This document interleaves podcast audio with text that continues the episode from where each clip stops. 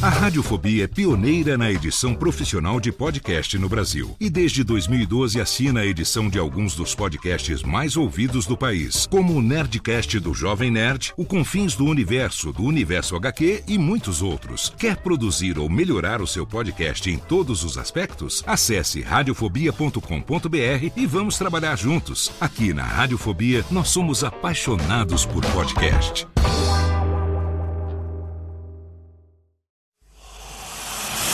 Emoção. Emoção. Aventura. Aventura. Suspense. Suspense.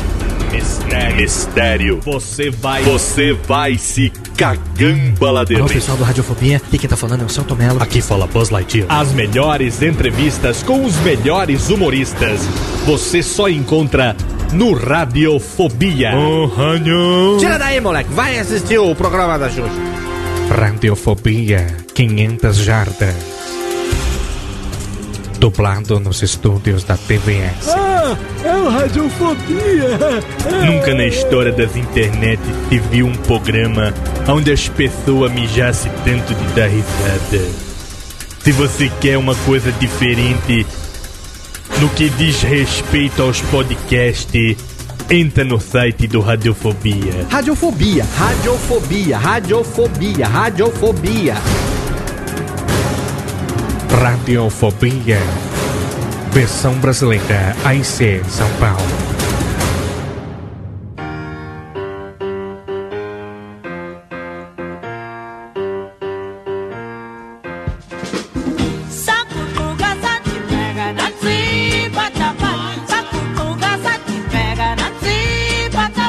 Sate,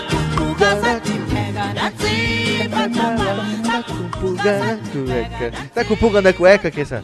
Aqui. Eu, não, ô, ô, Léo, que isso? Vamos, vamos gravar o Radiofobia. Manda- Estamos aqui no Radiofobia 12, senhoras e senhores ouvintes desocupados, você aí que é mágico, você aí que é você que é pedreiro, muito boa tarde pra você, muito boa noite, muito bom dia. É o Radiofobia 12, eu sou Léo Lopes, o gerente desta bagaça, e estou aqui hoje junto com meu amigo num clima intimista, meu amigo Queça. Tudo bom, Quecinha? Satisfação, Léo. Estamos aqui mais uma vez aqui para fazer o nosso Radiofobia para nossa grandíssima audiência. Gostou da musiquinha da abertura? Pra quem Show, show. É, eu lembro que quando a gente era criança era você tá com pulga na cueca.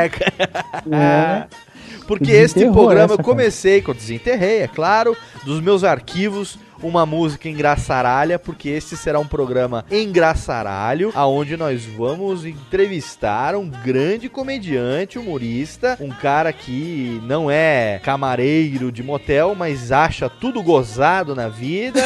Nosso amigo Jorge Paulo estará aqui hoje dando uma entrevista para nós.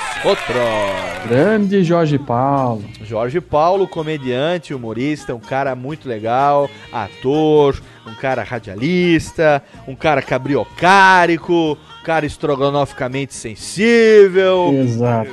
Como diria Elogios, nosso amigo bem, Carro elogios. Velho, um cara que criou todos os seus filhos e até hoje estão aí fazendo porra nenhuma por ele.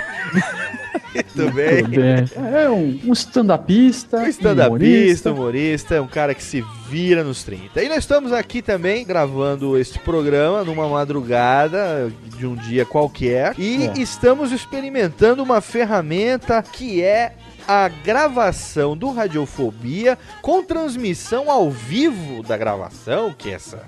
Que loucura é essa que a gente resolveu fazer? Pessoalmente, eu tô adorando essa experiência, cara. Olha, tá muito legal isso. Quem né? aí é do Twitter, né? A galera como nós que está antenado nas bagaças das internet, tem aí um site que é o justin.tv, um chat com transmissão de áudio, de vídeo, e a gente fez a experiência nesse programa, aonde nós gravamos o programa, transmitindo a gravação ao vivo. Então, quem ouviu essa gravação teve a oportunidade de saber tudo que a gente falou, todas as merdas que não vão pro ar nesse programa porque foram editadas. E não é pouca merda, não, né, Kessa? Não, é muita merda.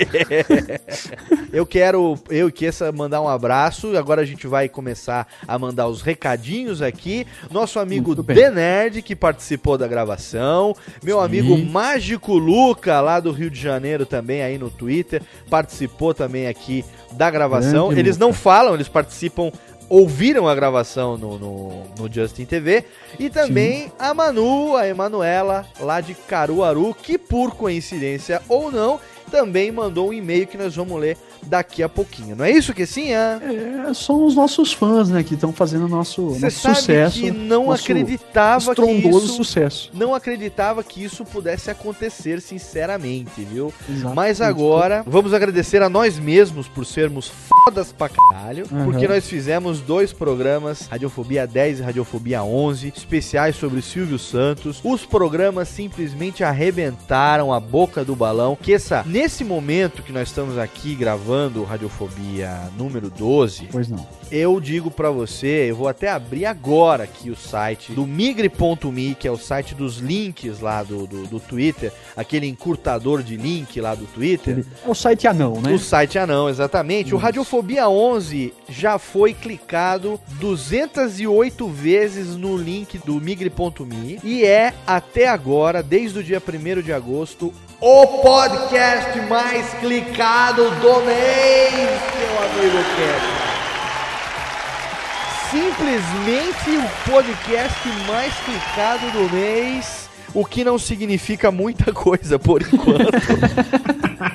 Porque afinal de contas, ainda estamos engatinhando, mas já temos aí algumas parcerias que estão sendo Muito filmadas, uma galera que já tá ouvindo o nosso podcast aí do Brasil inteiro. E vamos então aproveitar e estrear a leitura de e-mails e dar os recadinhos. Podemos fazer que sim uma leitura de e-mails? Vamos lá, vamos E lá. dessa vez os e-mails são de verdade. Exato, não tem nenhuma treta aqui Não, não. É precisamos verdade falsificar os e-mails dessa vez. Os e-mails são verdadeiros. Recebemos os primeiros dois e-mails dos ouvintes do Radiofobia. Depois de 11 programas, duas Tá pessoas se sujeitaram e mandaram um e-mail pra onde que é essa? mesmo. Fique à vontade para mandar o seu e-mail para podcast@radiofobia.com.br. Ponto Bran, exatamente. Então vamos agora com um momento especialíssimo. Vamos botar aqui música. Vamos botar uma música de 20th Música de- Century Foca. Nossa, é verdade. Pra Boa, gente ver. fazer então a estreia da nossa, da nossa sessão pela primeira vez. Recadinhos do Radiofobia e leitura de e-mail. E que rufem os tambores. As cornetas, que essa corneta.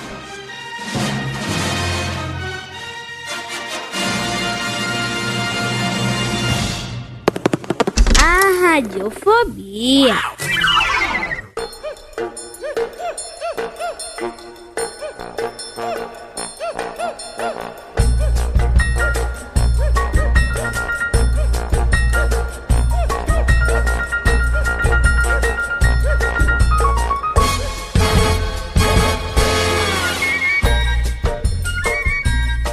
primeiro e-mail que nós temos é da Emanuela Freitas. Ela tem 22 anos, ela é de Caruaru, Pernambuco. Muito bem. O que, que ela disse? Vamos lá. É uma mega popstar fã que a gente tem, Uma declaração de amor ao Radiofobia. não é?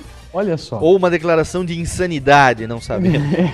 Vou- vou- a Vamos gente lá. vai ter que analisar com mais vamos lá, tempo. vamos isso, com fluidez, com fluidez, com fluidez. Vamos lá. Olá, meninos. Quero parabenizar vocês pela qualidade dos podcasts, muito bons. O primeiro que escutei foi o Radiofobia Especial 11 e amei. Daí fui escutando os outros e gostei mais ainda. Tô bem. Como já disse um dia para o Queça, vocês têm um tipo de humor que faz falta nas rádios. Hoje é muito difícil algum programa na TV ou rádio me fazer rir. E se depender das rádios, vai continuar fazendo falta por muito tempo. Deixa eu continuar aqui, ó. Continua. Já tô aqui esperando o próximo programa. Claro que não vai dar para ler tudo isso no podcast, mas digam pelo menos um oi, Manu. Nós vamos ler sim, porque nós não temos outro e-mail pra ler, não sei, esse Tem do Gabriel. espaço. Lógico, vamos ler Ó, tudo. Mas digam pelo menos um oi, Manu. Diz aí. Oi, Manu. Oi, Manu, beleza? Oi, Manu, tudo bem? Olá, tudo bem? Olá, tudo bem? Vai, E continuando. Não, não quero só isso, quero mais. Muito mais. E ela fala que ela sempre se diverte com os tweets do que esse do Léo. Ela se sente a mais íntima da gente, porque ela é a nossa, é a nossa seguidora no Twitter. Ela é nossa, ela é nossa ouvinte mais dedicada, Mais assídua. mais assídua. Ela conclui o e-mail carinhoso dela. Parabéns mais uma vez e sucesso. Muito sucesso. Cheiros da Emanuela. Emanuela, que nós vamos colocar o Twitter dela aqui no post. E agora eu tenho uma declaração a fazer, que sim, agora sim que rufem os tambores, porque neste momento, como criador, gerente, zelador desta bagaça e com a bênção de meu paraninfo Queça, declaro Emanuela Manu de Caruaru do Pernambuco, a musa do Radiofobia, senhoras e senhores.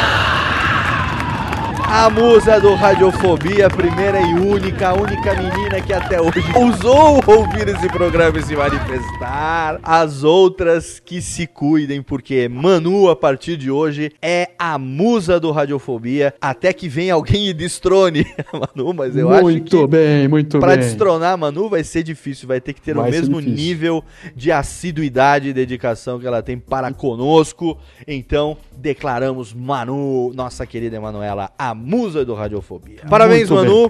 Um título que vai te fazer muito feliz.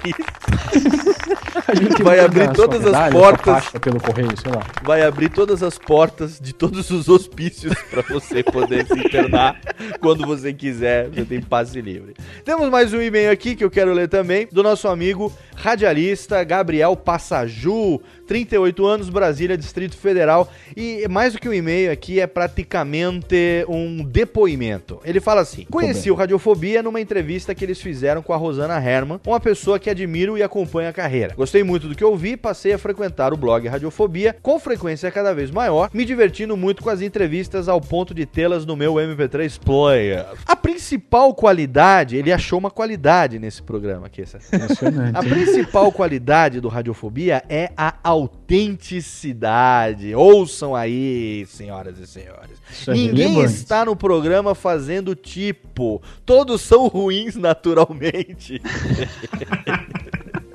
Até o Laurito, né? É o Laurito. Brin- Porra.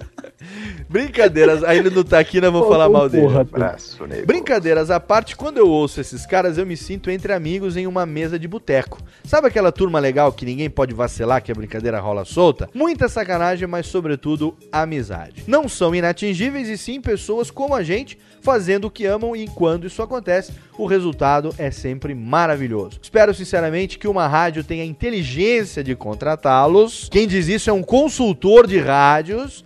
Atenção, mas se não tiver, sem problema. Meu MP3 player sempre terá um lugar reservado para eles. Um abraço, Gabriel Passaju. Uma salva de palmas. Que legal, muito Gabriel bom. Passaju, nosso amigo. E nós vamos também agradecer o Passaju, porque o Passaju, cara, eu não conhecia, devo confessar, mas depois que eu comecei a acompanhar ele também no Twitter, eu fiquei sabendo, e o nosso agregado fantasma aqui, o Rodrigo Campos, falou também que houve sempre, lê na verdade, sempre o blog gabrielpassaju.com, www.gabrielpassaju.com, o link tá lá no post também, que ele é consultor de rádios e produtor de áudio. E ele tem um dos blogs mais acessados do Brasil sobre rádios. Ele fala sobre rádios, ele faz análise, ele põe, agora ele fez aí a despedida do Whindersson Clay lá da Metropolitana, emocionante, ele botou o áudio. Ou seja, o cara é legal. A gente já botou o banner dele no nosso site porque a gente considera ele muito bacana, um puta do profissional e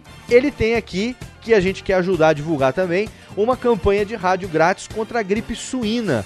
O cara fez aí uma parceria. O Cássio Fernando é o locutor. São oito spots informativos prontinhos para qualquer emissora pegar e botar no ar sem precisar pagar nada. Utilidade pública urgente. Ele tem lá no site dele essa campanha. Nós vamos colocar aqui um, um spot dessa campanha. Gripe suína aqui não. Uma criação de Gabriel Passajou. Vamos lá. Gripe suína? Aqui não. Tire suas dúvidas sobre a nova gripe. A vacina contra a gripe comum protege contra a influenza A, H1N1? Não há evidência de que a vacina contra a gripe comum proteja contra a influenza A, H1N1. Gripe suína, influenza A, H1N1, não importa o nome. Aqui você se informa e se previne contra essa doença. Uma utilidade pública desta emissora. Muito bem, que assim, ah, vale a pena também. Radiofobia também é utilidade pública, hein? Vamos logo rolar a entrevista do nosso amigo Jorge Paulo, muito bacana, no Radiofobia 12. E aguarde o próximo Radiofobia será um programa especial. Eu não vou falar nada, não vou falar. Aguarda. Eu só vou botar aqui essa. ou- Ouça essa voz e veja se você sabe de quem é essa voz. ¿Quiere decir el tal de cabelo vermelho? Sim, ¿Y de grande nariz? sim, sim. ¿Y que faz? É esse mesmo. Yo no lo conozco, señor. Ah, engraçadinho.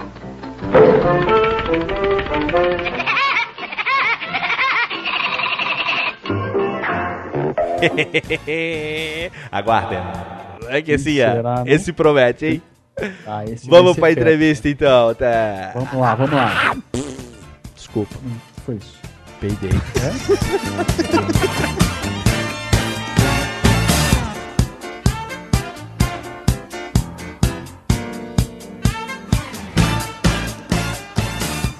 Olha bem, olha bem, conhece. Radiofobia. Radiofobia.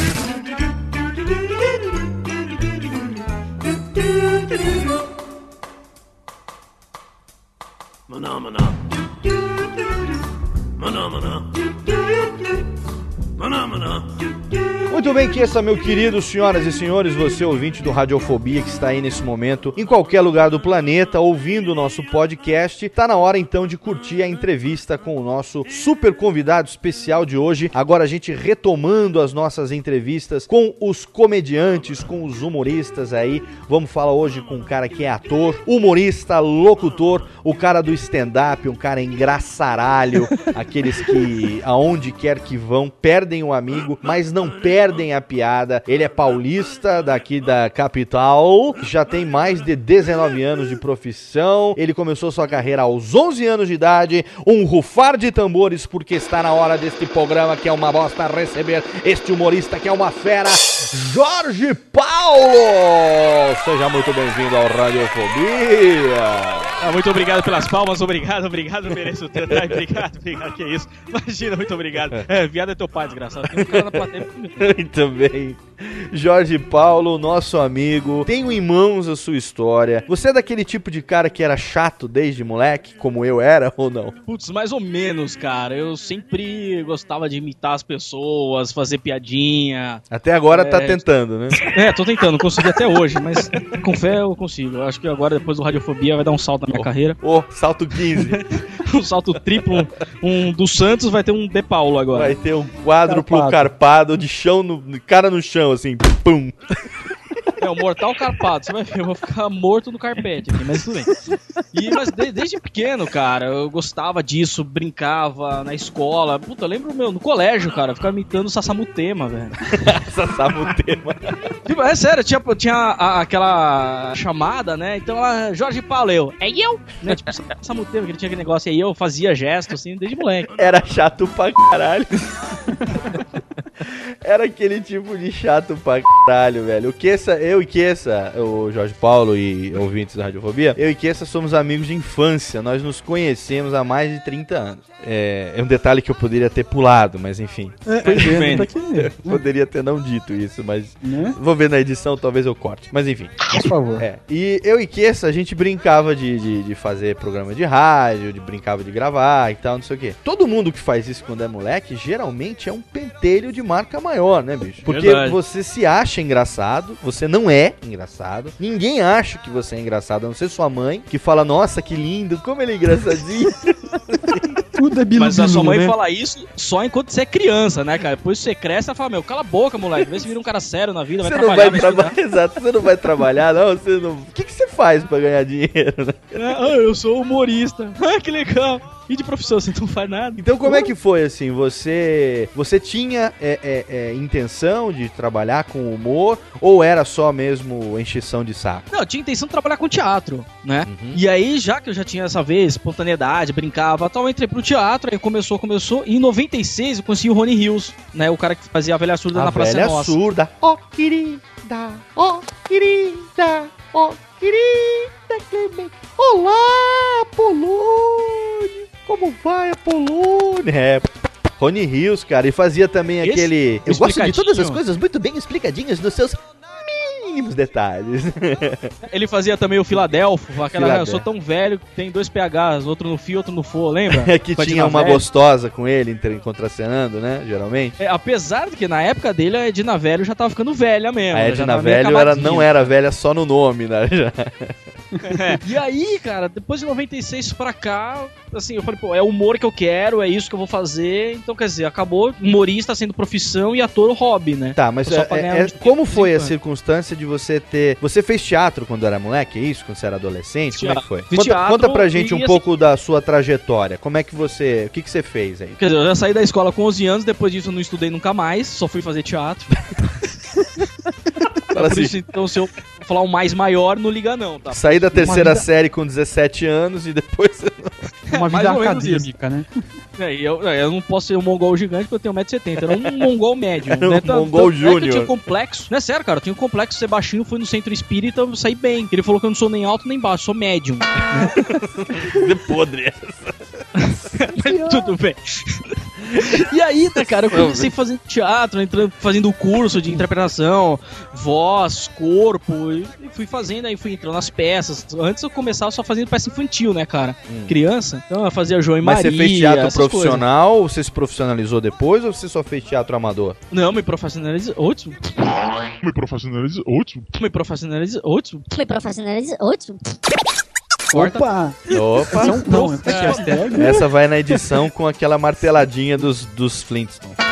Eu me profissionalizei, tirei DRT, tudo. Eu não paro de fazer teatro até hoje, cara. Apesar do carreira de humorista, eu não paro de fazer. Como é que foi? Você fez teatro quando era adolescente? Não, eu já entrei no teatro direto, porque o que aconteceu? Como eu já queria fazer teatro, então tinha. eh, conhecia os grupos tal, eu sempre tava assistindo, eu já acabava o espetáculo, eu já ia conversar com o pessoal, entendeu? Porque eu gostava, eu me interessava por isso. Certo. Só que pra eles eu falava que eu já fazia teatro desde os 7 anos. Mentira, eu só assistia teatro desde os 7 anos. Ah, entendi. Então você já Entendeu? começou a engambelar as pessoas nessa idade. já tava uma engambelada. Só. Aí depois que eu comecei a fazer a peça, eu falei, ah, vou começar a procurar uns cursos de teatro, aí fui fazendo curso, curso, curso. E mesmo durante os cursos, eu já fazia teste pras peças. Aí sempre num curso você sai de lá, já monta uma peça. Então, quer dizer, cara, eu nunca parei assim de estudar teatro. Certo. E aí você. A, a profissão de verdade, que é bom nada, né? Não, como não? Você tá estudando, você tá atuando, você está trabalhando. Não, vou, sei lá, vou fazer engenharia, vou fazer medicina, vou ser advogado, nada disso. ah, eu não, essa, vou. não, essa vida normal não é comigo, não, cara. Entendi. Então você falou. vida parou de normal, estudar cara. com 11 anos. Isso é vida, cara, de quem gosta de sofrer. Hum. O cara passa quatro anos numa faculdade suando, ainda vai fazer pós-graduação, PhD, tá, o cara vai estar pronto pro mercado de trabalho com 44 anos. É, Eu mas se ele é preso, ele tem direito a cela especial, né, nego? É verdade, então eu fiz publicidade da Pan-Americana, já dá um jeito, né? Ah, então você foi Ah, fazer ah, publicidade depois, então. Claro que fez. Não, depois, mas assim, só pra poder melhorar os cartazes do show, filipetas do show. Ah, pra não, poder, pra gar- pra, cadeia pra também. poder garantir prisão especial. Mas, porque eu gosto meio de comunicação, né? Então, teatro, rádio, televisão. Eu acho que publicidade só veio complementar isso. Já aproveita a criatividade. Então, você já pensa quando vai fazer alguma coisa como publicitário, né? Você já, opa, peraí, isso aqui pode dar certo. Isso aqui, se eu fizer uma peça assim, com uma cartaz, com um layout assim, eu já sei que eu vou conseguir vender. Então, tem todo um, né, um ou, jogo nisso. ou não, né? Ou não, ou dá uma. Ou, sei, ela vai à falência também.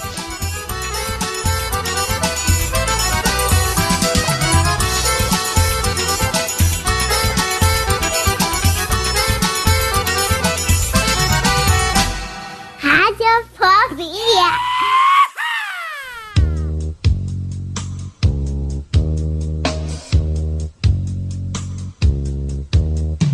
Chance, chance, terei de escapar para sobreviver, para vencer, sem temer. Vou tentar realizar e assim conquistar. Em que circunstâncias, Jorge, que você conheceu o Rony Rios? Como é que foi? Cara, por incrível que pareça, foi num anúncio de jornal. Tava falando assim, curso de humorismo. Num- não lembro, acho que Instituto Hebraico, não lembro direito. Aí eu fui lá, né? Não tinha nome do professor, não tinha nada no anúncio. Aí que- lá que eu descobri que era o Rony Rios, o cara que fazia a velha surda. Eu falei, putz, tá aí minha chance de entrar na Praça é Nossa, Ah, né? ele que tava dando o curso. No bom sentido da palavra, tá? Sim, o curso. Isso. Muito bem. É, vou botar. Vamos estrear no Radiofobia a vinhetinha dos Trapalhões. Essa mereceu, essa mereceu.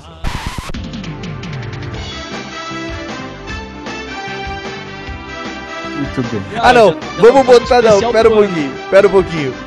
Dos Trapalhões, não. Tira, vamos botar da Praça é Nossa, moleque.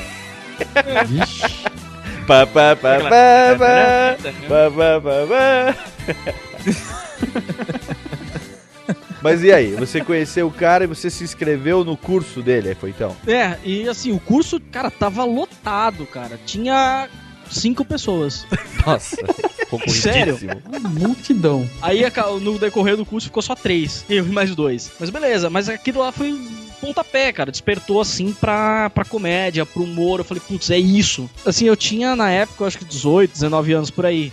E, meu, tava fazendo tanto teatro, tanto drama, cara, que é um, e é um saco fazer drama, que você para, a pessoa fica olhando pra tua cara sem reação nenhuma. E comédia não, cara. Você tem aquele calor do público, a galera dando risada. Então eu falei, meu, é isso que eu vou seguir pro resto da vida. Tá. E você, você sabia, ou não, acho que não, né? Que a vida de humorista é uma bosta do ponto de vista financeiro, né? Nada, cara. Aí que você se engana, bicho. Você vai fazer uma peça, cara, você tem. Ou você ganha cachê, se for uma peça grande, ou você ganha aquela porcentagem de bilheteria. Sim. Que você pega um elenco com cinco pessoas, cara, você tem que dividir com as cinco. Só. com Humorista certeza. não, bicho, você ganha sozinho, mano. É. Mas não divide nem com o banquinho e nem o microfone, nada? Com nada, cara. Então.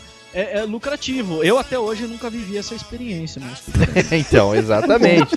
Porque, na verdade, a pessoa, quando em algum momento decide trabalhar com humor, lógico, a gente tá tendo aqui a experiência de entrevistar vários humoristas de várias linhas diferentes, né? De stand-up, de te- teatro, de TV, de rádio e tudo mais. Mas, assim, a gente sabe que aqueles que conseguem realmente viver de humor, ganhar dinheiro com isso, é a grande minoria, né, meu? Não, isso é verdade. Agora vamos falar sério, cara. Às vezes, ainda mais teatro aqui, cara, que o aluguel do teatro é muito caro. Então, às vezes, você, você tá em temporada, muitas vezes você consegue sua grana pra pagar o teatro, entendeu? Então, Você muitas vezes trabalha de graça. Agora, a não sei que se você consegue ir bastante em televisão, tem um destaque na mídia, você vai ter um público maior. Então quer dizer né? que o humorista ele tem que se acostumar a viver de graça nos dois sentidos.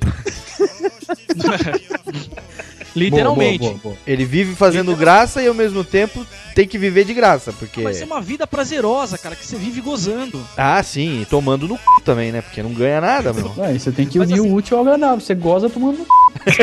Nossa, olha o nível da gravação, como é que ficou.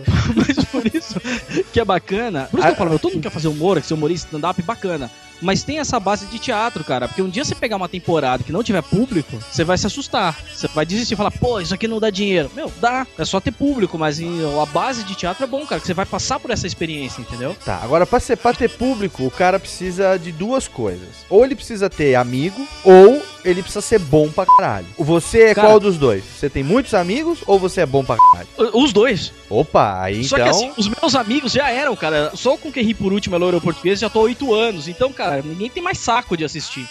Você tem que dar de graça pro cara ver, senão não vai. Só. E o fato de ser bom também ajuda muito, que a galera volta e traz mais gente. Ah. Isso que é importante, também né? Qual é o seu... que a gente agradece. Qual é o seu estilo preferido de humor? Que você faz? Que tipo de humor você faz? Você prefere fazer o stand-up, que é cara limpa no microfone, um pedestal, microfone, um banquinho? Ou você gosta de fazer personagem? É, você gosta de contar piada? Qual é o seu estilo de humor que você prefere? Por incrível que pareça, eu misturo tudo. Porque eu não consigo. Eu não, eu não conseguiria chegar. Você gosta da hora suruba humorística? Lógico, cara. Eu, eu gosto dessa, desse ba- é, bacanal de comédia. Muito bom, muito bom. Porque, cara, eu não conseguiria ficar uma hora e pouco em cima de um palco, assim, só fazendo stand-up, sem andar, sem me trocar, sem fazer nada. Eu não, não, não consigo. Não tenho paciência pra isso. Então, quer dizer, eu gosto de misturar stand-up, personagens, imitações, piadas. Eu vou na plateia, tem parte que eu desço de Clodovil e brinco. Dependendo do show, quando tem algum, algum apoio, algum brinde pra dar, eu me visto de paranormal e pego duas pessoas da plateia e coloco no palco. Então, quer dizer, eu gosto dessa, dessa diversidade. Agora em São Paulo, vamos falar aqui da, da, da onde a gente mora, e no Rio de Janeiro também, esse eixo Rio-São Paulo, o stand-up comedy chegou pra arrebentar. Mas você sabe que a galera do stand-up, ela é um pouco purista, né? Aquele grupo que iniciou, né? Márcio Ribeiro, Rafinha Bastos, Danilo Gentili, Marcelo Marcela Leal, pessoal do Clube da Comédia e tal. Microfone, banquinho no máximo, cara limpa e vamos embora. E tem, a gente já entrevistou aqui o Japa, o Antônio Celso Júnior e tal, que também tem a mesma linha que você, de fazer personagens, de fazer sketches e tudo mais. Como é que é a, a relação desses dois tipos? A galera se dá bem ou tem aí uma certa, é, é, um certo preconceito? Se você aí que é um humorista que tem personagem, que gosta de fazer graça, você chega lá e, e, e fala, não, vou fazer stand-up. Porra, mas isso não é stand-up, você tá contando piada. Como é que é a relação com essa galera aí, ô Jorge? Essa galera é um grupo meio fechadão mesmo, entendeu? Você não pode chegar lá e falar assim, olha, eu sou convidado, beleza, então eu vou contar umas piadas. Os caras não admitem isso, entendeu? E a Marcela Leal, cara, eu conheço desde o tempo que ela nem começava a fazer stand-up ainda. Tanto é que a gente fez em 2003 um curso junto de roteirista de humor com o pessoal da Globo. Ela ainda tava em, estu- em estudos ainda de comédia, até tinha um grupo que apresentou até no Ruth Escobar, que tinham personagens. Ela, ela fazia personagem também. E aí veio esse boom de stand-up, cara, e assim, eles não admitem que você faça uma piada, nem uma piada adaptada. O boom da comédia stand-up, né? É o bunda da comédia stand-up. Então, quer dizer, o pessoal é meio, é meio fechado. E já surgiu uma panelinha entre eles que você pode ver, cara. Todo mundo monta show, cada um monta o teu e os- são praticamente quase os mesmos convidados, né? Sim. Então, acho que com, mesmo, com o estilo meu, do Japa e tal, o pessoal fica meio com o pé atrás. Não, não chama pra, muito pra participar porque a gente tem um estilo diferente. Então você acha que tem mesmo, Jorge, essa, essa diferença da, da galera do humor? Porque a gente pensa que os caras são unidos, né? Passam pelas mesmas dificuldades e tal. Quer dizer que rola uma treta de leve. É, cara, assim, eu não sei se é só comigo que alguns outros que tem esse estilo ou, ou é com todo mundo, mas eu sinto isso, cara, que tem um certo pé atrás, assim, com essa galera que faz um humor de mais de variedades. Bom, Tá. sei lá, às vezes pode ser inveja, não sei, né? Vai Ah, saber. Pode ser, pode ser. Não é? Afinal de Os caras só contas. fazem stand-up, a gente faz imitação do personagem. Apesar de que, cara, eu vejo muita gente fazendo stand-up no meio de um texto, por exemplo, vai falar do Silvio Santos, acaba imitando o Silvio Santos. Pois então. Vai falar da Maria Bethânia, acaba imitando Pois a então. Betânia. Que eu, eu, acho isso é ba- bacana, cara. Eu acho que não devia ter essa regra. É, eu Como o também. Anísio fala, cara, humor tem dois tipos de humor. Engraçado ou não engraçado. Acabou. Exatamente, eu concordo com você. Eu acho que a gente é muito mais do que o stand-up americano. Eu acho que a gente tem essa coisa, né? é, é, do, do- da imitação, do- da personificação, dos trejeitos. Você vê aí, né, hoje em dia, Marcela Diné, o próprio Ceará, cada dia com um personagem novo. O Eduardo, que a gente falou dele no programa especial sobre Silvio Santos, fazendo aí o César Polvilho, outros personagens e tal, que dá pra você fazer, assim, um texto engraçado, mas fica muito melhor quando tem uma caracterização. Você tem personagens também. Quais são os seus personagens preferidos? Os que você Não, faz, os que você criou? Então, personagens eu tenho o, o Bico Doce, que é aquele meio malandrão, acha que é o paquerador, que pega todas, mas assim, não pega ninguém, é só um, um ferradão. Eu tenho o Akira Karaoke, que é um japonês. Como é que é? O Akira Karaoke. Akira Karaoke. Eu sou o Akira Karaoke, né? Eu sou casado com a Masako. O japonês adora Masakozinho, né? é boa, essa é boa. É, então, quer dizer, assim, e, e também tem o, o Paranormal, tenho também o mito, o Clodovil. Aí tem Paranormal é o quê? também. Tipo o Padre Quevedo, assim, não? Não, o paranormal eu só coloco uma capa, cara, aí eu começo a falar um tom mais sério e eu chamo as pessoas da plateia pro palco, aí tem uma brincadeira. É um, é, só que ele é totalmente visual. Pega uma cobra, faço pra Ah, pessoa. tá. Pra poder a pessoa, como é que fala? Entrar na brincadeira, né? Se concentrar, tem que fazer carinho na cobra. Então tem toda uma brincadeira. E assim, tem também. É mais pra, que é mais pra teatro é, é, ou você faz também como o, o- pessoal tem feito em bares, em restaurantes? Ou é mais teatral mesmo? É, mais teatral, mas assim, tem adaptação pro bar, né? Eu só não faço muito bar, que tudo que eu fiz no bar nunca deu certo, cara. Como assim? Como- Não, nunca, cara, sem brincadeira. Eu posso fazer uma temporada num teatro, assim, sabe, no meio da favela de Heliópolis. Eu vou ter público. Eu vou fazer um show, cara, num barzinho na Vila Olímpia. Cara, só veio os grilos, barata, mosca. é, é estranho, cara. Só que pelo menos o bar, ele me dá, ele dá muita criatividade. Então, quer dizer, do bar saiu sketches, tipo a brochada do Roberto, que eu conto a história do dia que o Roberto Carlos brochou. Surgiu um personagem que eu faço uma criança. Então, quer dizer, o bar ele dá essa criatividade, que eu levo tudo pro teatro depois. Essa história do Roberto Carlos é, é longa? É, um pouquinho. Mas dá pra Mas, fazer assim, uma versão short tipo radiofobia ou não? É, dá pra tentar Ou ela é dar visual uma também? adaptada. Ela é muito visual também? Não, é que eu contraceno comigo mesmo. Ah, né? aquele Então negócio de uma- vai pra um lado, vai pro outro. É, que assim, tem uma voz em off, que é como se fosse a narração do negócio, e eu Ah, fazendo entendi. Roberto Carlos lá. Mas ah, então dá tem, pra tem toda uma produção, então. Não é só aquele negócio na seca, né? Não, cara, cada personagem tem uma trilha. Eu vou fazer falar de relacionamento, então eu vou pra um puff, tem uma luzinha mais. ficar uma luzinha um pouco mais vermelha. Tem horas que. bastante momentos assim que eu contracendo comigo mesmo. Então eu vou, eu vou fazer o repórter aéreo, que até dá pra fazer aqui, isso aí sem problema. Vamos lá então, como é que é o repórter hein? aéreo? O repórter aéreo é mais ou menos assim. Então vamos chamar agora nosso repórter aéreo, Cláudio Ola. Tudo bem, Cláudio? Fala, JP, tudo bem? Cláudio, eu quero saber onde você está neste momento. Estou no helicóptero. Não, não, acho que você não entendeu. Cláudio, eu quero saber é, qual que é a sua posição. Sentado. Não, acho que a gente tá tendo uma falha de comunicação. Cláudio, eu quero saber qual que é a sua altura. 1,70. Bom, gente, desculpa, vou tentar de novo. Cláudio, é, eu quero saber é, qual que é a sua rota. A rota. Bom, gente, desculpa, acho que teve algum problema aqui. Vamos tentar começar de novo. Cláudio, eu quero saber ah, onde você está sobrevoando. Ah tá, estou sobrevoando a cidade de São Paulo. Ok, e como é que tá o trânsito? Qual? Aéreo ou terrestre? Terrestre, lógico. Sei lá, meu, tá muito alto, não dá pra ver aqui de cima não, pô. Obrigado, pode ir. Essa é a deixa da, da risada agora?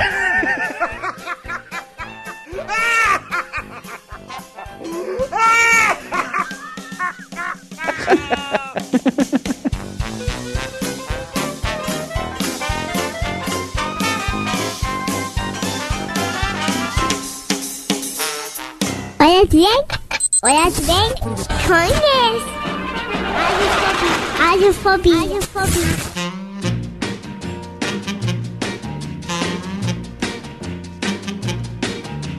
Oui,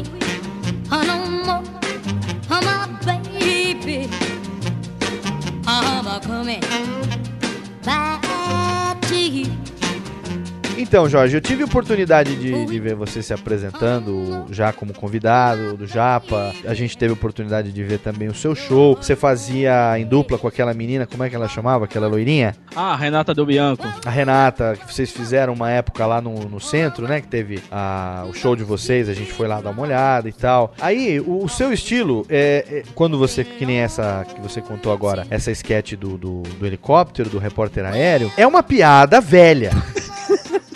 É uma piada velha, é uma piada que é, é, é, não tem pecado nenhum também de ser uma piada velha, porque não existe piada velha, né? existe público novo. É, existe aquela que você conhece que você não conhece. Exatamente. Então, o próprio, né, não sei qual dos mestres do humor aí falava que ah, não existe piada velha, né? Porque o público tá sempre se renovando. Agora, esse estilo que você faz de contar piada, de botar piada no meio, que a galera do stand-up não gosta tanto e tal, tem aquele nosso amigo que você conhece muito bem também, que é o Rogério Castilho, que compartilha desse seu estilo, de fazer um personagem, de fazer uma sketch, de contar uma piada. E como você, com todo respeito, como você, Mas assim, vai me levar pra jantar primeiro? Talvez. Mas como você, o cara faz isso muito bem, entendeu? Então a pergunta é a seguinte: se você consegue repaginar uma piada que já é conhecida, se você consegue pegar um personagem, por exemplo, o Clô, né? O Clô morreu e todo mundo vai continuar imitando o Clô, assim como todo mundo imita o Silvio, e o dia que o Silvio morrer, todo mundo vai continuar imitando o Silvio Santos. Então não é ah, é mais um que imita o Clô, não. Se no contexto da sua piada, do, do seu sketch, ele se encaixa e você consegue fazer o seu público rir, é, é isso que vale.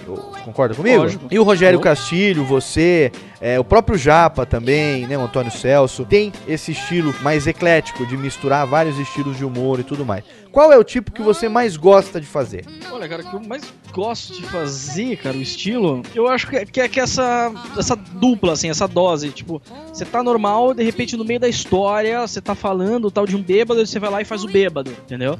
Eu, eu gosto disso, de- de- dessa dupla, fazer ah, cara limpa e personagem, né, no meio de uma história, assim. Prefiro esse estilo. Mas isso que você falou, cara, é verdade. Assim, eu comecei a fazer show, na verdade, o Antônio Celso nem fazia ainda, o Japa não fazia show em teatro, o, Cas- o Castilho não fazia show. E assim, eu cresci vendo toda essa galera. Quer dizer, tinha época que eu tava em cartaz, só tava Sérgio Rabelo, Ari Toledo e Agildo Ribeiro. Sim, né? os grandes gênios que, na verdade, é- é, se você for pensar bem, eles são os grandes precursores da comédia stand-up aqui no Brasil, né, meu? Numa época que não tinha esse rótulo, né? Com certeza. E na época, assim, stand-up era você subir lá e fazer. Independente se tava Exatamente. com o personagem ou não. Afinal de contas, É. stand-up é isso, né? Suba no palco. É. Aí veio uma galera que tá copiando o pessoal americano e tá falando, não, você não pode ter piada, você não pode ter figurino, você não pode ter som, você não pode ter...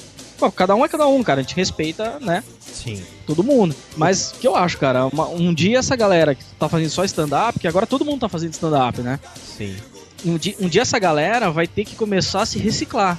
Vai ter que começar a ter mais coisa na manga, vai ter que começar a ter outra coisa pra conseguir coisas futuras, senão vai fazer aquilo aí e vai morrer. O, o que essa morreu, né? O que essa foi pro inferno, né? Quem é, É, foi fazer stand-up e acabou.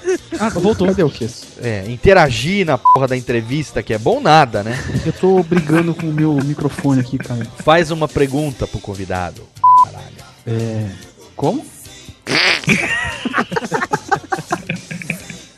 Não, eu queria saber o negócio da participação na- na- no programa da TV Gazeta, Jorge. Que eu vi aqui do Clip Trip. Esse era um programa que fez bastante sucesso na Clip TV, né? Trip, meu, eu lembro desse programa, Então. cara. Isso aí do Clip Trip, cara, era muito louco, que assim, eu cabulava a aula pra ir na Gazeta.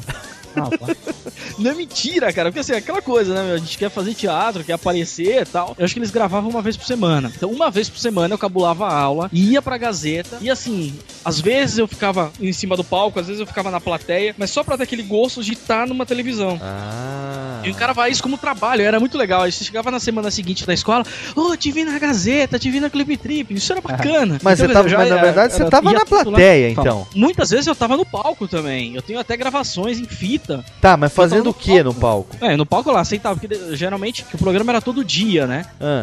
Então, gravava acho que todos os programas num dia só. E toda vez que era que o programa que era gravado pra sexta-feira, eles chamavam gente da plateia, né, que ficava lá assistindo a gravação, pra Ah. ficar no palco, né? Então ele, o Beto Rivera chegava lá com o microfone, te entrevistava e tal. Então, quer dizer, várias vezes eu aparecia com a cara na televisão ali. Eu ganhei vários discos lá de, do Beto, lá, que ele perguntava coisa pra mim, eu respondia, eu ganhava disco. Eu chegava em casa com um monte de disco, assim. Você ficava por lá, então. Ficava por lá. Muito bem. Tava assistindo a gravação, adorava, cara. Aquilo lá era tipo um mundo, outro mundo, surreal, assim. Eu gostava. Ô. Chegava do lado dos câmeras tem, pra ver como os caras filmavam. Era muito bacana, cara. Ô, você Repeti, repeti a escola esse ano por causa disso também. Bem feito. Cara, podia ter prova bimestral, não interessa, cara. Eu faltava mesmo e ia. Agora você é foda, né, cara? Porque a gente olhando aqui teu site, dá a impressão que você trabalhou em todas essas porras aqui, né, meu? Clip Trip Gazeta 96, Retrospectiva Band 97, Topa Tudo por Dinheiro 98. Dá quase duas páginas aqui de coisa. Quer dizer, você não tava trabalhando, você era o maior papagaio de auditório, então, porra. Não, calma, cara. Não, pera aí. No Topa Tudo por Dinheiro eu participei no palco mesmo, cara. No palco fazendo o quê? que nem Era o uma outro. brincadeira. Era uma brincadeira, cara. Que assim, a gente via uma cesta de piquenique no palco e tinha que ir fora do estúdio montar igual aquela cesta. Ah. Né? E aí a gente ia pra fora do estúdio, aí eles faziam uma chuva lá, saia todo molhado, enfim. Ganhei 100 reais nesse dia. Então, mas você, mas você foi lá pra. Verdade, cara. Eu participei da retrospectiva mesmo. Então me entrevistaram, perguntaram: ah, o que mais engraçado aconteceu com você de 98 e tal. E aí foi, cara. Agora, todos, a maioria dos programas, tudo eu participei mesmo, como convidado, ou como ator, ou pra divulgar uma peça, ou como humorista, ou trabalhando. Tava lá, cara. Ah, Só o Clipe. Trip a gente dá uma, né, pro cara, pô, o cara vai na televisão desde esse ano, nossa. A gente tem que dar Ah. uma valorizada também, né? então tá, tá certo. Não tô julgando. Não, não digo também que nunca fiz nada disso. É uma questão Tanto é que eu tenho que atualizar o de 2009, né, cara? 2009 eu não coloquei ainda que eu tenho que atualizar. É, agora eu quero. Eu duvido que essa aqui nessa pra- dessa parada aqui, ó. Participações É. em rádio e TV aparece assim.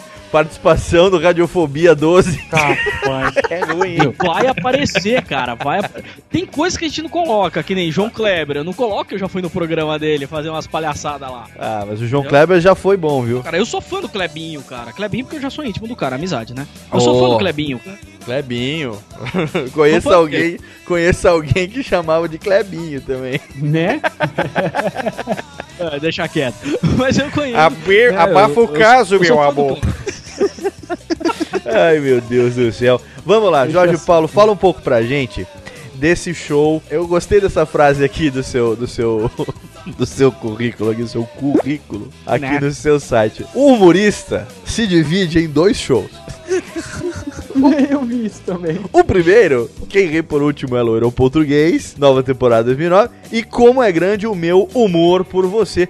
Originalíssimos os nomes, né? que é apresentado em bares e restaurantes. Como é que é, é, esse negócio desse desses shows? Você tem um formato para teatro, que seria o Quem Ri Por Último é Loira ou Português, que não é nem um pouco politicamente incorreto. E o outro que é Como é Grande o Meu Humor por Você. São formatos distintos para bar e para teatro. Conta um pouco pra gente aí se você participou da criação desses shows, a direção, se é tudo sua, se você teve parceria, como é que foi? É, tudo coisa dessa minha mente insana que fica inventando essas coisas pra fazer. Desocupado Né? é foda, né, Kessa? Desocupado. E esse Mas assim. não tem, tipo, uma, uma outra mente insana pra te ajudar? Não, não tem, cara. Geralmente assim, eu tenho a ideia, eu piro na ideia, começo a ligar. Falo, ó, pô, você topa fazer comigo assim, assim, assado? Top, então vambora. É você e suas É, duas aí- cabeças. eu cabeças ficam pensando coisas né, cabeçais, assim. E aí, é, porque assim, geralmente eu tô ou em cartaz no teatro ou em barzinho. Ah. E toda vez que eu vou em barzinho, eu mudo o nome de show. Na verdade, tem que atualizar o site, mas tudo bem. né? Por quê? Corta. Por que muda o, nome do show? Porque assim, eu faço não deu público, eu mudo, mudo o nome e vambora, entendeu? E Ah. esse, como é grande meu amor com você, eu fazia com a Renata Delbiro, né? Que fez a Vivi na novela Chiquititas. Ah. E foi aí na- lá no Bexiga tal que a gente fez. Aí, cara, depois passou um tempo eu fiz outro, que era comédia em dose dupla, que eu cheguei minha pra fazer também, lá no Bexiga. E também não deu certo. Aí você, você quando por acaso não dá certo, você muda o nome e é tipo o cara que compra é, um ponto que ninguém frequenta, igual tá lá sob nova direção e vamos tocar o barco pra ver se muda o, público, é isso? Ou você muda É, piada, muda personagem, como é que é? Vai mudando, muda o formato do show, isso eu sempre vou mudando. Aham. Só que assim, cara, eu apresento no lugar que me abre espaço, né? Então, quer dizer, eu vou em 10 barzinhos, um me abre espaço, tô indo. Entendi. né? Só que geralmente já abre espaço só lugar fuleiro, né? Que Pô, mas lugar fuleiro, Aí eu- você ficou ajudo a com fundar mais o lugar. você ficou com esse show Quem ri por último é loiro português aí, o quê? Mais de cinco anos no Teatro Bibi Ferreira, pô. Tempão, né? Não, eu fui pulando, cara. Estreou no Bibi Ferreira em 2001. É. E, só que eu fiz no Teatro Augusta, eu fiz no teatro lá no Tatuapé, fiz no Teatro Jô Soares, fiz no teatro no Casa Café Teatro. Quer dizer, eu rodei vários teatros em São Paulo com esse show. Ah, na- No Bibi eu me apresentei mais vezes com ele. né? Então, num lugar não tão fuleiro assim, né? Lugares bacanas mas até. Por- não, o Quem Ri Por Último é Loiro Português, esse, cara, eu só tenho a agradecer, assim, cara. Foi que salvou minhas contas várias, várias vezes. Ah, bom, porque é um. E é em um- barzinho é que o bicho pega, entendeu? Ah, em barzinho geralmente você faz pela, pela porçãozinha de fritas, pelo, pelo chopinho no final da noite, né? É, barzinho assim, cara. Quando não tá pintando show em teatro, eu preciso comer. Lógico. é? Então, pelo menos eu faço um show em barzinho. E aí, pelo menos uma vez por semana eu como bem, né? Mas mesmo assim, o show ficou. Tá em cartaz, né? Vários anos, né? Bom, não, quem ri por último não para. Eu fiz uma Então. temporada agora, esse ano 2009, no Teatro Bibi Ferreira, já tô fechando outro teatro. Quem ri por último não para. É, até porque quem ri por último demora mais pra parar de rir mesmo, né? Ah, É é. verdade, isso tem que. E quem for loira pode assistir, tem manual de instrução bonitinho, tem tradução simultânea. Ai, meu Deus do céu. Repete a piada, vende CD, DVD no final do show pra ouvir em casa. Piadinha de loira, vamos lá, piadinha de loira, desafio. Desafio Ari Toledo agora, piadinha de loira. Tá, beleza. A loira chegou na farmácia, tava grávida de sete meses. Chegou lá, falou assim: por favor, me vê uma caixa de preservativos. Aí o farmacêutico, peraí, você não precisa mais disso. Não, sabe o que, que é? É que meu namorado descobriu um buraco novo, eu não quero ficar corcunda.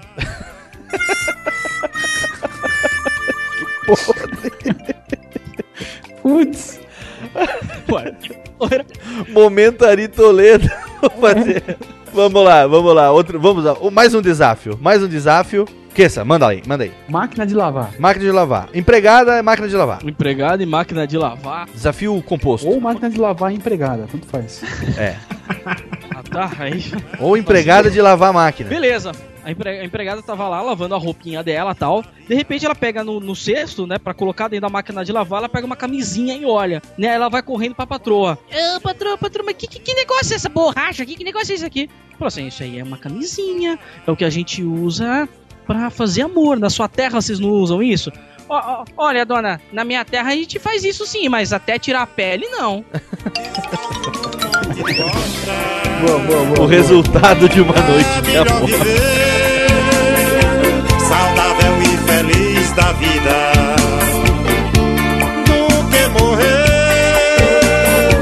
com a boca cheia de formiga.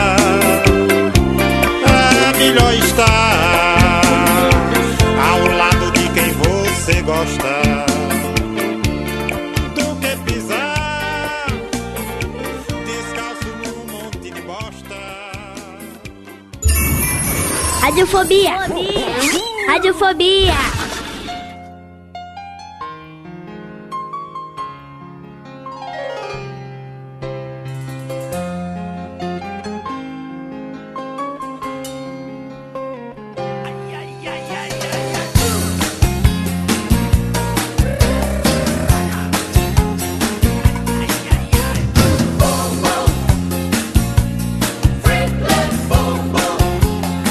Jorge Paulo, fala pra gente que história é essa que você tá começando uma rádio web. Verdade, cara, que nem eu também, como você, me formei em rádio. Você se formou Gostou, aonde? né? Você se formou aonde? Rádio Oficina? É, é a rádio oficina que me fez, louco tu. É, nós então temos o mesmo trauma. Então vai, continua. E aí, o que acontece? Você fica cansado de ficar pulando de uma rádio em outra, às vezes você tá numa emissora aqui, dá um- uma zica, você sai, vai. Eu falei, quer saber, cara? Vou montar a minha. Montei. Então, startfm.com.br. Mas como é que você faz? Você tem é uma equipe ou é só você? Como é que é? Você tá, tá conseguindo fazer disso um negócio? Tá começando agora? Conta aí pra gente um pouco. Vende aí teu peixe. Momento ticlin no Radiofobia. Vamos lá. Ah, eu tô conseguindo tocar. E também é pra vender o peixe, né? Porque a intenção do site da rádio é fazer um mini portal de tudo. Então a gente tem o César Vicente, que é nutricionista, tem uma coluna de nutrição, tem a rádio, eu faço um programa ao vivo na rádio. Agora a gente vai começar a entrar com vídeo do programa que eu faço na rádio. eu Agora transformei no programa de televisão e vai ter os vídeos lá. Quem Legal. quiser já pode entrar ou no YouTube ou no Videolog, digita lá Start FM, já, já tem uns vídeos lá. Só tem que passar pro site agora. Então, quer dizer, tá virando um portal para eu poder divulgar os meus trabalhos, divulgar show, eh, divulgar eventos, divulgar rádio e também divulgar outros parceiros, né? Que a, ma- a maior parte da audiência é tudo desses parceiros que a gente tem. Então, quer dizer, Ah. tá tudo unido por um objetivo só: divulgar, ter público e fazer uma forma de entretenimento é, diferente, que a maioria das rádios web tem todo um segmento, ou é só eletrônica, ou é só rock, ou é só isso, e a gente tem uma certa, um certo diferencial, né, que a gente tem aquele pop rock normal, mas um- uma certa sutileza, um detalhezinho diferente que faz Certo. toda a cara da Start FM. Nossa, Ah, bonito isso. Falou bonito Muito bom, agora. muito pra bom, ficar né? bom, pra caralho mesmo, só falta fechar uma parceria com Radiofobia, né? A gente divulgar você, você- a sua rádio, você divulga o Radiofobia lá. Quem sabe até a gente não entra na programação da Start FM, né? Que Mandou bem, Léo, mandou bem. é? Merecemos até aplausos, por favor. Aplausos. Aplausos. Aplausos, porque olha, se você aceitar transmitir esta bosta, é porque você é o cara corajoso pra caralho. Tá desesperado. E tá desesperado pra ter conteúdo, qualquer coisa tá topando. Eu coragem de colocar. Depois até combina o dia e o horário certo. Você quer semanal, diário, anual, de ano em ano, oral? Não, o nosso, o nosso programa hoje, por uma questão de logística e et- etc., ele é de uma periodicidade que nós chamamos de dois por mês. Então, é. É dois por É mês, dois né? por mês. Então ele pode ser na primeira semana e na última semana do mês, pode ser nas duas semanas do meio, pode ser semana sim, semana não, que seria o quinzenal. Mas como a gente não se compromete a fazer quinzenal, é dois por mês, entendeu? É tipo que nem uma vida de sexo de casado, né? Exatamente. De casado, de casado novo, né? Porque dois por mês hoje em dia faz muito tempo que não rola, né, cara?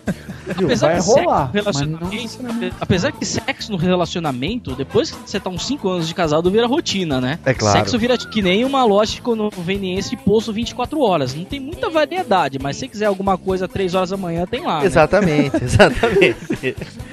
Falar nisso, me lembrei de uma coisa, cara. Eu vou desmistificar aqui alguns mistérios, porque dizem que um homem casado é gordo, o solteiro é magro. É, o que diz. Mas tem duas, tem duas explicações pra isso. Quais são? A mais, a, a mais como famosa, todo mundo sabe, né? Que o homem solteiro abre a porta da geladeira e fala: Ah, não vou comer isso aí não. E vai pro quarto. O homem casado abre a porta do quarto e fala assim: Ah, não vou comer isso aí não. E vai pra geladeira. Ai meu Deus do céu, Jorge Paulo, estamos aqui terminando nossa entrevista. Muito obrigado por você ter aberto a sua conexão pra nós aqui do Radiofobia. Que sim, pergunta derradeira, tem pergunta derradeira? Tudo bem, eu fico, fico muito feliz de ter o, o Jorge aqui conversando com a gente e eu gostaria de saber se ele sempre, se ele sempre achou que dava pra um bom humorista. pergunta clássica nossa aqui, né? Olha, gato. Acho que já tem. Agora eu quero ver se eu consigo dar pra um bom radialista. Top, top. O Léo Ah, tá aí. Olha, eu já deixei de ser boa há muito tempo. Que pena que o Laurito não tá aqui hoje. que o Laurito comia.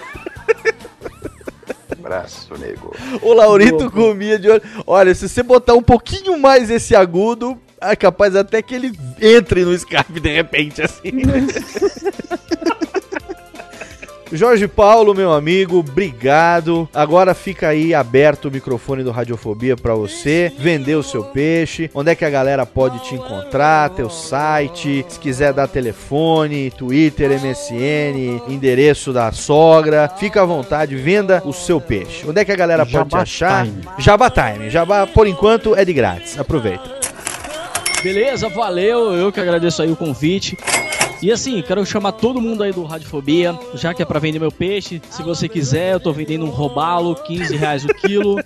Tô vendendo também latas de sardinha. Cuidado pra, nem, pra nenhum algum, algum ladrão pode querer roubá-lo de você. Não, Cuidado tranquilo. com as Se você, dependendo do que você gostar, eu tenho um baiacu pra você também. ah, opa. Olha que quem baiacu tem medo, hein? Verdade.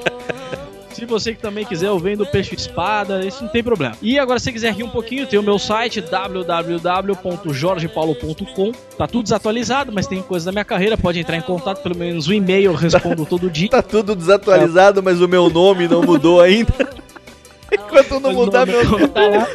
Se você quiser ouvir um pouquinho de música, tenho lá o- a minha rádio www.startfm.com.br e pode entrar no YouTube, é Jorge Paulo Humorista, no Twitter é arroba Jorge Paulo Humor. Por enquanto só isso que eu tenho, mas também pode entrar no Videolog, eu tô lá também. Maravilha, maravilha então. Mais uma vez uma salva de palmas para Jorge Paulo, o nosso amigo engraçaralho hoje aqui no Radiofobia 12. Semana que vem ou não, a gente volta com mais um programa. Beijo na bunda, até mais. Valeu, Quesada. Muito bom, valeu, valeu, valeu.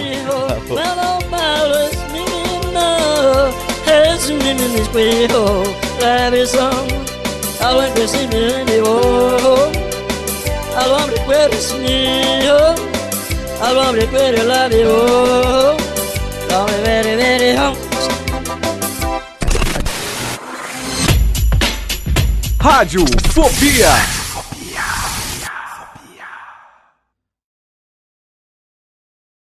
Eu não posso agora falar muito porque eu tô me recuperando aqui. Na verdade, é que se vocês pudessem ver minha cara, eu tô gravando de óculos escuro aqui porque eu tô com o olho roxo, né? É... Você tomou uma bifa? Não, é porque a, a minha mulher queria fazer uma cirurgia de sili... botar silicone, aumentar os peitolas, tá, tá em moda agora, né? Aham. E ela falou pra mim, eu fui ver no médico pra ela, 12 pau pra botar silicone. Aí eu perguntei pro, pro meu pai, eu falei, pai, você não sabe o método bom aí que você tem? Ele me falou, ó, esse método aqui, eu achei muito bom. Cheguei pra minha mulher e falei, falei, olha, tem esse método aqui, ó. É o método do papel higiênico. Como assim do papel higiênico? Falei, ó, você pega um quadradinho de papel higiênico e vai passando no meio dos seus peitos assim. Em alguns anos eles vão estar enormes, assim, é um método natural de crescimento. Ela falou assim, nossa, mas é, tem alguma comprovação de que isso funcione? Eu falei, ah, bom, funcionou com a sua bunda, não foi? Tô tentando abrir o olho até hoje, não consigo. Muito bem. Oi, eu sou o Antônio Viviani e quero convidar você a ouvir o nosso podcast Voz Off. Desde julho de 2017, eu e meu amigo Nicola Lauleta temos o prazer de conversar com as grandes vozes do rádio, da TV e da publicidade do Brasil e trazer suas histórias até você. Se você, como nós, é apaixonado por locução, acesse vozoff.com.br e acompanhe nossos episódios aqui na Radiofobia Podcast Network.